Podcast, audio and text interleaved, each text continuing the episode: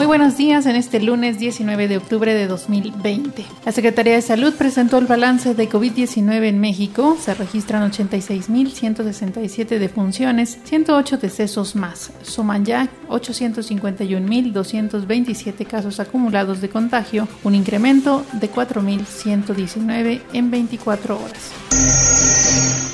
De gira por Tabasco, el presidente Andrés Manuel López Obrador reconoció que las recientes inundaciones derivaron de un mal pronóstico de lluvias que llevó a ampliar el desfogue de la presa Peñitas. Visitó la construcción de la refinería de Dos Bocas, una obra presupuestada en 8 mil millones de dólares, cuyo avance general apenas es de 24%. No habló de mayores recursos destinados a atender a los más de 600 mil afectados que Protección Civil del Estado reconoce como la cifra real. Al respecto, el dirigente antorchista Marco Antonio Lázaro Cano indicó que las protestas y bloqueos de habitantes continuará ante la falta de apoyos a los afectados. Bueno, la magnitud de las afectaciones es muy grande, Ese dato que tú mencionas es un dato oficial, o sea, nadie lo ha inventado, sino que la propia dependencia de protección civil, que es la responsable de acudir a todo este tipo de eventos y de cuantificar los daños y de determinar también las viviendas y las familias afectadas, es protección civil en sus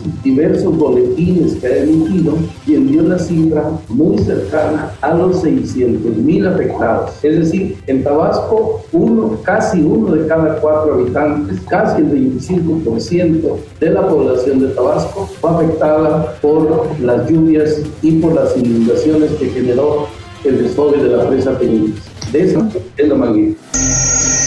En medio de la primera cita electoral en plena pandemia de COVID-19, el PRI se adjudicó los triunfos en los comicios de Coahuila e Hidalgo, este último con gran disputa con Morena. Al no reconocer los resultados, la dirigencia nacional de este partido pidió esperar.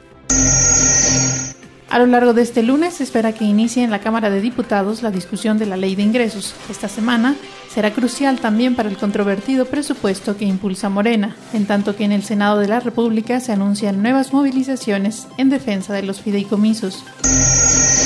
En el ámbito internacional, Luis Arce, candidato a la presidencia por el Movimiento al Socialismo, es el virtual presidente de Bolivia tras el nuevo proceso electoral con el 52.4% de los votos. El exministro de Economía alcanzó la presidencia de Bolivia luego del golpe de Estado que el año pasado derrocó a Evo Morales.